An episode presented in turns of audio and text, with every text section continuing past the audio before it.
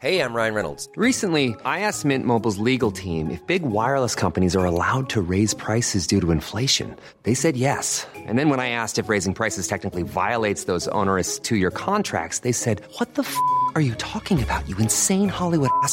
So to recap, we're cutting the price of Mint Unlimited from $30 a month to just $15 a month. Give it a try at mintmobile.com slash switch. $45 upfront for three months plus taxes and fees. Promo rate for new customers for limited time. Unlimited more than 40 gigabytes per month. Slows. Full terms at mintmobile.com.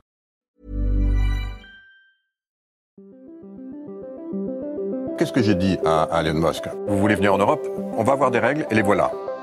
Il faut que nous ayons un cloud souverain. La tactique TikTok, opacité, addiction et ombre chinoise. Est-ce qu'on est en train de vivre une révolution? Moi, ce que je dis, c'est que la révolution a déjà eu. L'IA est déjà là, elle est déjà omniprésente absolument partout, et le monde ne s'est pas effondré. Signaux faibles, le podcast de siècle digital qui décode l'actualité du numérique.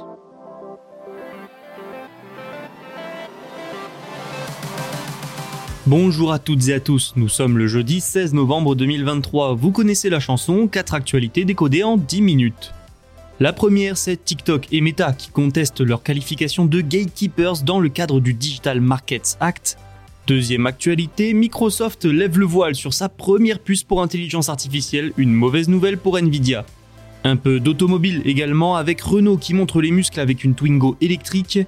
Pour terminer, nous parlerons du lancement en France par Amazon de son service de cloud gaming Amazon Luna. Des sujets divers et variés aujourd'hui dans Signaux Faibles. Allez, nous n'avons que 10 minutes après tout, alors c'est parti.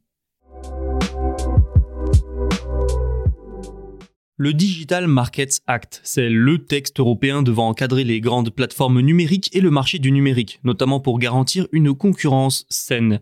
Le DMA devrait entrer en vigueur au premier trimestre 2024. Les plateformes visées sont sélectionnées via des critères précis et appelés gatekeepers ou contrôleurs d'accès. Pour être désigné comme tel, un service doit dépasser les 45 millions d'utilisateurs mensuels et avoir une capitalisation boursière supérieure à 75 milliards d'euros. Il lui faut également un chiffre d'affaires annuel de 7,5 milliards d'euros.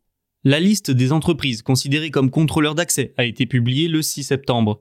Alors, qui a choisi de contester? Il y en a au moins deux.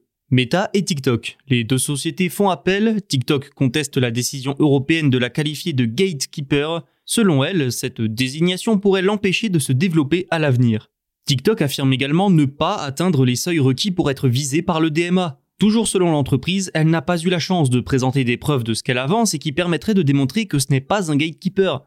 De son côté, Meta fait appel contre la décision de l'Union européenne de désigner Messenger et la marketplace de Facebook comme service de base concernés donc par la nouvelle loi. Meta compte mettre en avant le fait que Messenger est une fonctionnalité de chat de Facebook et que ce ne serait donc pas une application distincte et un service distinct.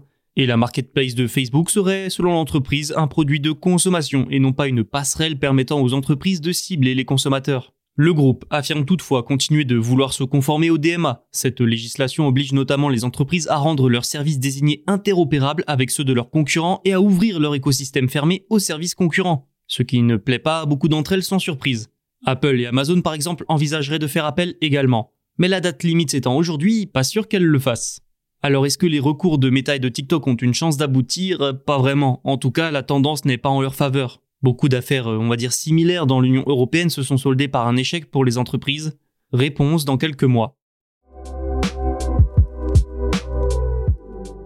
C'est officiel, Microsoft a dévoilé sa première puce d'intelligence artificielle et son premier processeur de cloud. Un nouveau logiciel permettant aux clients de créer leur propre assistant avec de l'IA a également été annoncé.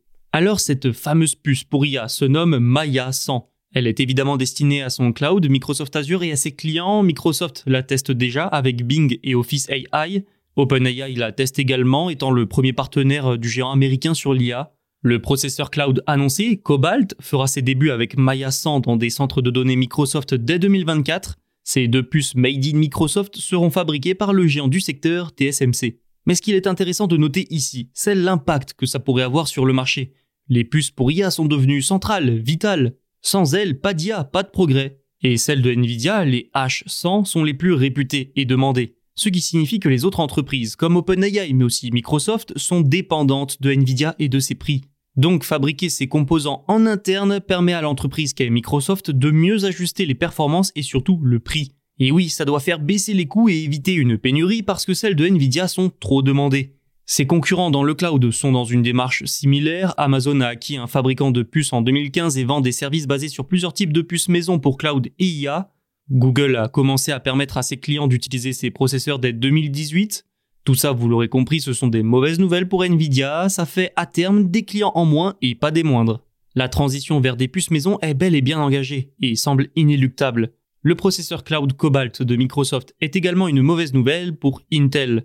Ce secteur est en effet dominé par cette société qui doit aussi faire face à la concurrence d'Amazon et de AMD.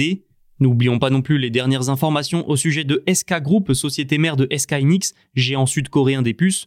Le groupe soutient Sapéon, une start-up de semi-conducteurs qui vient de dévoiler sa dernière puce pour IA, la X330. Sa production en masse commencera en 2024, de quoi ajouter encore un peu plus de concurrence dans ce secteur et remettre encore en cause la domination de Nvidia. Renault est bien décidé à conquérir le marché de l'électrique. Le 15 novembre, sa filiale de véhicules électriques Ampère a présenté une nouvelle voiture. Ou plutôt, elle a ressuscité un succès historique de Renault, la Twingo. Objectif, rivaliser avec Tesla mais aussi avec le chinois BYD Renault veut aussi convaincre et rassurer les investisseurs en vue d'une introduction en bourse d'Ampère au premier semestre 2024. La Twingo, c'est 30 ans d'histoire, 4 millions d'exemplaires vendus, un modèle iconique et surtout abordable. Le patron du groupe, Luca De Meo, a affirmé lors de la présentation que, je cite, nous irons aussi vite que les Chinois. Ainsi, cette nouvelle Twingo sortira dès 2026 Grâce à sa taille compacte, le besoin de matières premières sera deux fois plus faible que pour un SUV. Une bonne nouvelle pour le prix final, la Twingo électrique sera disponible à partir de 20 000 euros. Une voiture censée être abordable pour également répondre à Citroën et à son IC3, qui se veut aussi abordable pour devenir le véhicule et la marque électrique de référence des Français, voire des Européens.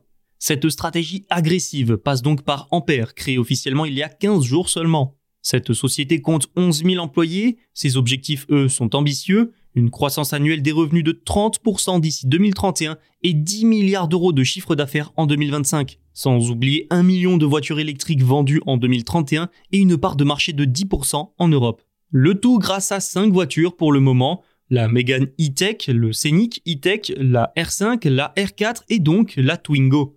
Ampère mise également sur les logiciels, la connectivité et les applications. À court terme, toutes ces annonces ont surtout un objectif, convaincre les investisseurs pour réussir son entrée en bourse et ensuite devenir le leader des véhicules électriques en Europe. Amazon a lancé hier Amazon Luna, son service de cloud gaming en France. Il est déjà disponible aux États-Unis et au Royaume-Uni ainsi qu'en Allemagne et au Canada. Amazon Luna, annoncé dès 2020, n'a été lancé qu'en 2022. Vous y trouvez un catalogue de jeux, vous pouvez y jouer sur téléviseur, ordinateur et même smartphone ou tablette. Pour tout ça, il faut avoir un abonnement Amazon Prime, aucun téléchargement de jeu n'est nécessaire. Pour les manettes, Amazon en vend, mais le choix est large. Selon le groupe, un clavier et une souris fonctionnent, tout comme les manettes de PS4 et de Xbox One. Pour ce qui est du catalogue, il y a plus d'une centaine de jeux dont des titres phares comme Fortnite. Trop beau pour être vrai? Presque. Tout le catalogue n'est pas accessible avec l'abonnement initial Amazon Prime. Il y a plusieurs niveaux d'abonnement en réalité dans Amazon Luna, Ubisoft Plus par exemple avec les jeux phares du studio ou encore Luna Plus à 9,99 euros par mois. Il y a encore beaucoup d'autres fonctionnalités sur lesquelles je passe, hein, parce que j'aimerais m'attarder sur la stratégie d'Amazon.